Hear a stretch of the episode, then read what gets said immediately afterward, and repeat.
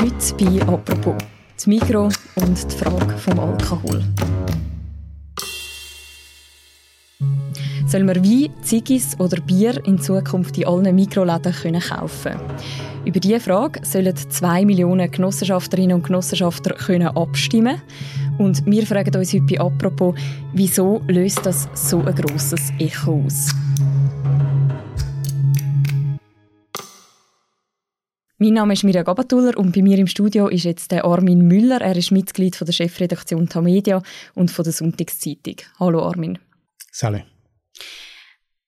Armin, es gibt ja den legendären Spruch vom Migro und vom Gobkind. Wenn die Leute ja verzapfen, dass es in der Schweiz etwas gibt wie einen, einen, einen Röstung, ein Röstigraben, dann sie erzählen nur Seich. Weil es gibt in der Schweiz keinen Röstigraben zwischen Westen und Osten. Es gibt, wenn es so etwas gibt wie einen mentalen Apartheidsäquator, nur der, der dort durchgeht, nämlich zwischen dem Mikrokind und dem Gobkind. Du wirst geboren als Mikrokind oder als Gobkind und das bleibt für immer so.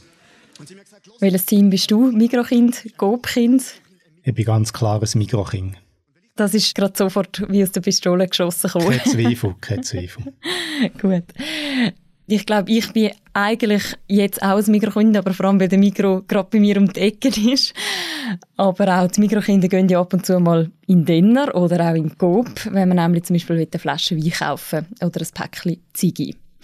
Dass es das beim Mikro nicht gibt, das könnte sich bald ändern. Was genau haben die Delegierten am letzten Wochenende beschlossen? Sie haben beschlossen, dass Genossenschafterinnen und Genossenschaften von den zehn regionalen Genossenschaften von der Migro, die sollen darüber können abstimmen, ob Alkohol eingeführt wird oder nicht. Mhm. Und wie, was muss man sich da genau vorstellen unter dem Prozess? Das ist ein recht komplizierter Prozess.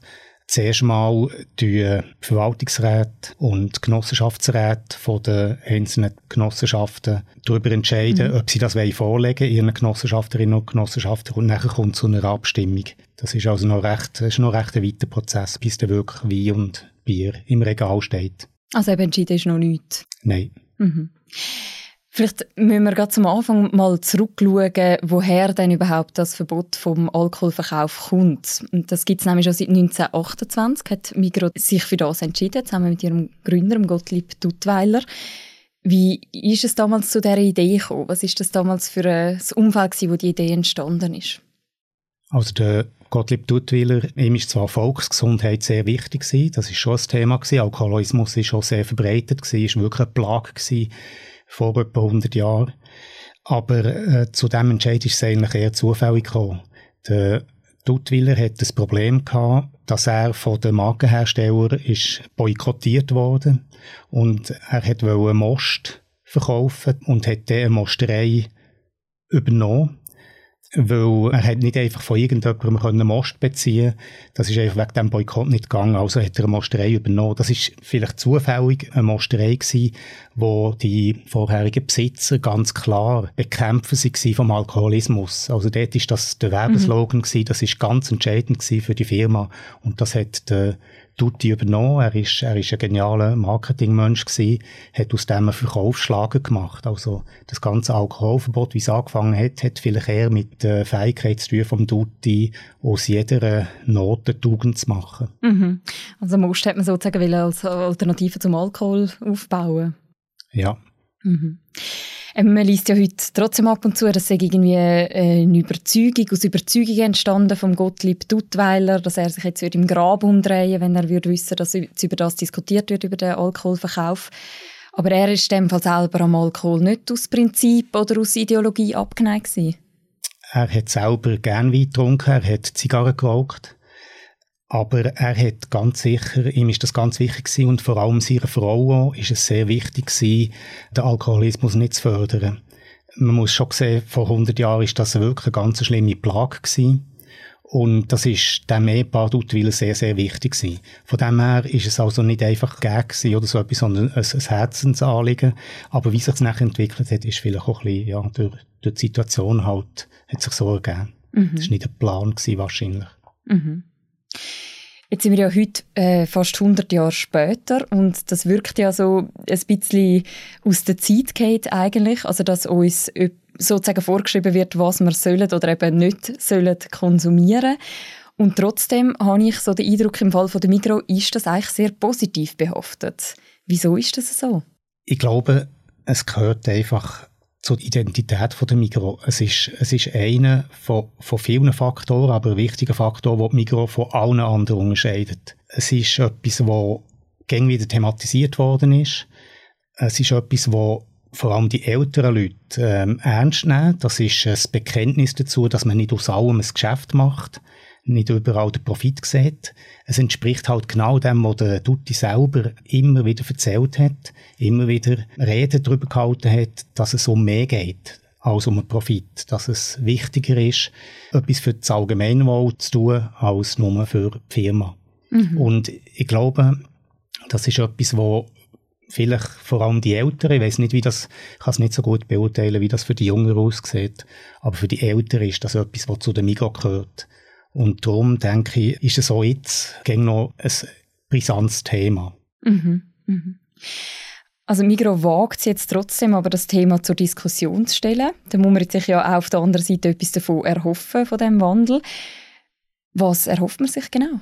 Migro hat in den letzten Jahren Probleme gehabt hat vor allem im Kerngeschäft, in den Supermärkten, Marktanteil verloren, wächst kaum mehr auf dem Gebiet, wird überholt von Coop und angegriffen von den Discounter. Und Alkohol ist ein gutes Geschäft, äh, hat hohe Margen. Der Markt in der Schweiz der, im Lebensmitteldetailhandel beträgt etwa 2,6 Milliarden Franken. Das ist sehr viel. Dazu muss man sich noch vor Augen halten, dass Alkohol in so einem Supermarkt ein sehr wichtiges Segment ist. Es ist äh, wichtiger als zum Beispiel Gemüse vom Umsatz her und von okay. der Marge wahrscheinlich auch. Es gehört ja auch für viele Leute irgendwie dazu, dass man zum Essen noch eine Flasche Wein oder ein Bier trinkt oder so. Wenn wir jetzt einmal zurückgehen zu dem Prozess, zwei Millionen Genossenschafterinnen und Genossenschafter können abstimmen. Wer ist das genau? Also ich, wenn ich eine Cumulus-Karte habe, gehöre ich dann auch schon zu denen? Ähm, ich habe gerne gemeint, dass ich, wenn man das Mikromagazin bestelle und bekomme, dann sind man schon Genossenschafter. Okay. Es ist extrem leicht, Genossenschafter zu werden. Man muss einfach ein, ein, einfaches Formular ausfüllen und dann ist man dabei.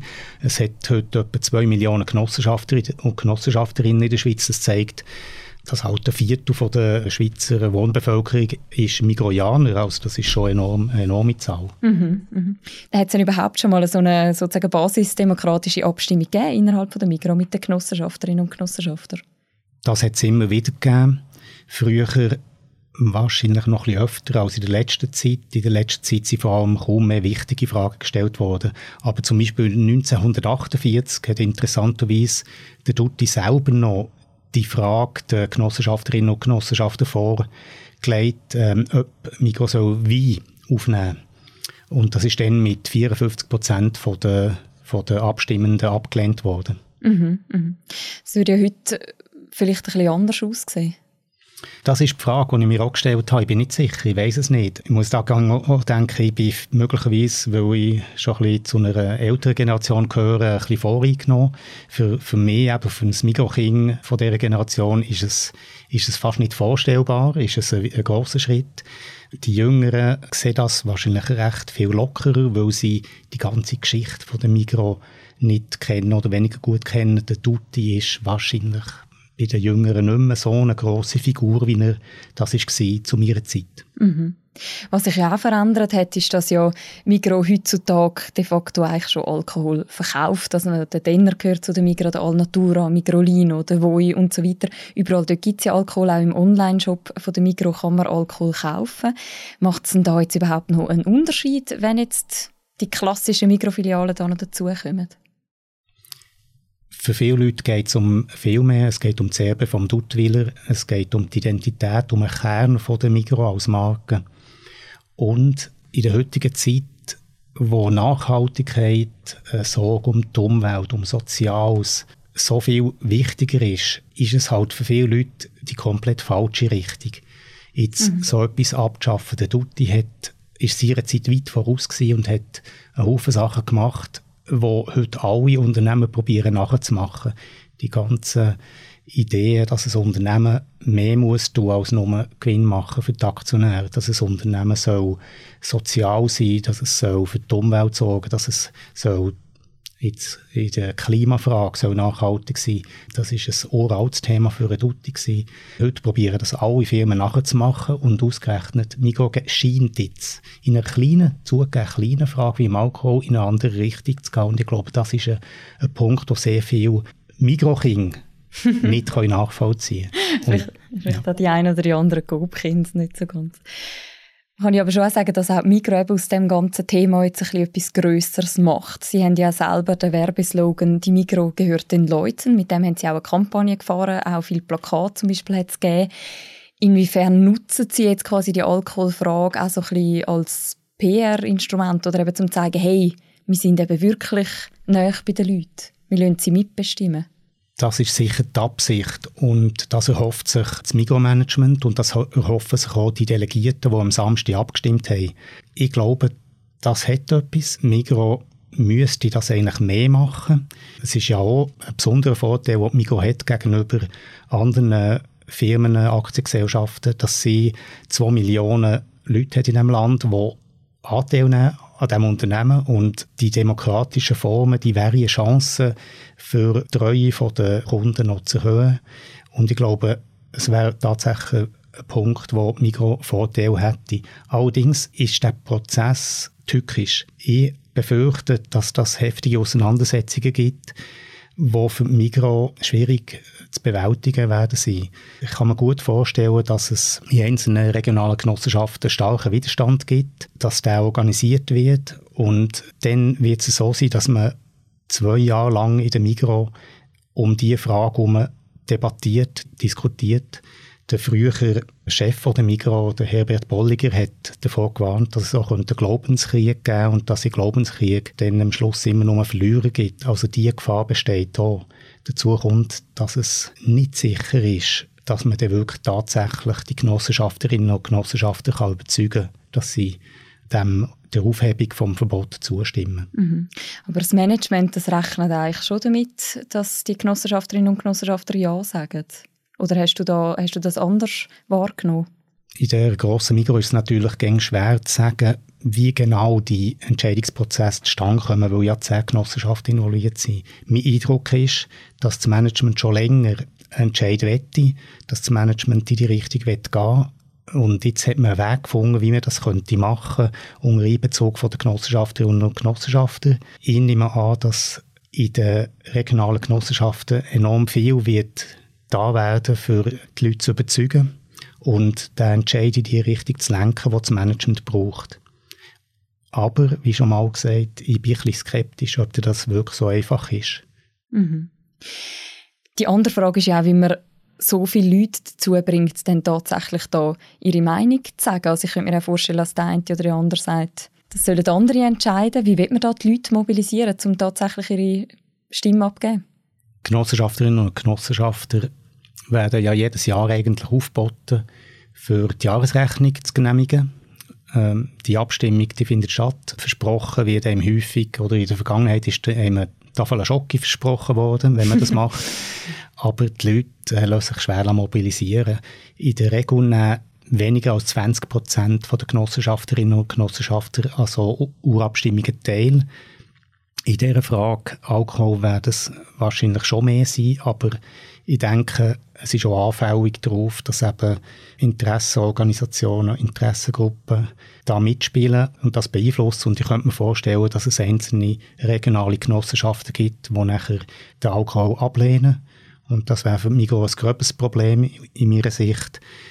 Man hätte plötzlich, zum Beispiel im Kanton Fribourg, hat man plötzlich äh, Wein und Bier in den Regal und in den Filialen. Nebendran im Kanton Bern hat man möglicherweise das Alkoholverbot weiterhin und würde kein Alkohol finden. Ich glaube, das wäre für Mikro ganz schlecht, in so einem kleinen Land plötzlich Filialen, die es haben und andere Filialen, die kein Alkohol haben. Mhm, mh. Da geht Mikro ein grosses Risiko ein. Mhm. Bis wann soll denn das entschieden sein? Also ab welchem Zeitpunkt könnten eigentlich Weinflaschen im Mikroregal stehen, wenn es dann durchkommt? Weil die Prozesse recht kompliziert sind in der Migro, wird es jetzt über zwei Jahre gehen. Wir rechnen damit, dass frühestens 2023 die ersten Filialen könnten Wein und Bier anbieten. Mhm. Wenn wir vielleicht nochmal auf den Migro-Kind-Sketch zurückkommen von Gabriel Vetter. Migro hat ja lange den Ruf gehabt, dass sie eben so ein bisschen der bodenständigste, günstigste, unelitärste ist unter allen Schweizer Lebensmittelhändlern. Jetzt gibt es ja nicht nur die Coop-Kinder, sondern unterdessen auch die Aldi-Kinder, die Lidl-Kinder und so weiter. Alle anderen verkaufen Alkohol. Ist auch einfach die Konkurrenz zu gross geworden für die Migros? Das ist ein wichtiger Punkt und das steht auch hinter der Überlegung, jetzt Alkohol einzuführen. Die Discounter, vor allem Aldi, Lidl, denen, die machen ihre Arbeit gut und die nehmen den Migros-Marktanteil weg. Migros hat eigentlich von Anfang an das Versprechen gehabt, dass sie das beste Preis-Leistungs-Verhältnis haben. Das ist für Dutti ganz entscheidend gewesen. Und das Versprechen haben sie sehr, sehr, sehr lang eingelöst. In den letzten Jahren hat sich das aus meiner Sicht geändert, dass die Konkurrenz besser geworden ist und die Preis-Leistung heute gleich gut oder zum Teil sogar besser erfüllt. Und das ist ein ganz großes Problem für Migros. Das ist ihr Hauptversprechen an Kundinnen und Kunden und dort müssen sie Gas geben. Mhm. Und äh, was denkst du, wie könnten sie da wieder zurückfinden quasi so zu ihrer Kernidentität? Ich glaube, das ist ein, ein wichtiger Punkt Vielleicht lenkt die Alkoholfrage ein bisschen davon ab, weil wenn man Alkohol einführt, dann hat man keines von den grundlegenden Problemen gelöst bei dem Migros. Und das wichtigste Problem ist, dass die Struktur von der Migros zu kompliziert ist. Es gibt viele Reibungsverluste. Das Management von der Zentrale in Zürich und die Regionalfürsten in den zehn Genossenschaften ziehen nicht mehr am gleichen Strick. Das ist wahrscheinlich das grösste Problem. Und Migros müsste sich überlegen, wie kann man die Struktur vereinfachen, wie kann man die Schlagkraft erhöhen. Und auf das hat halt die Alkoholfrage überhaupt keinen Einfluss.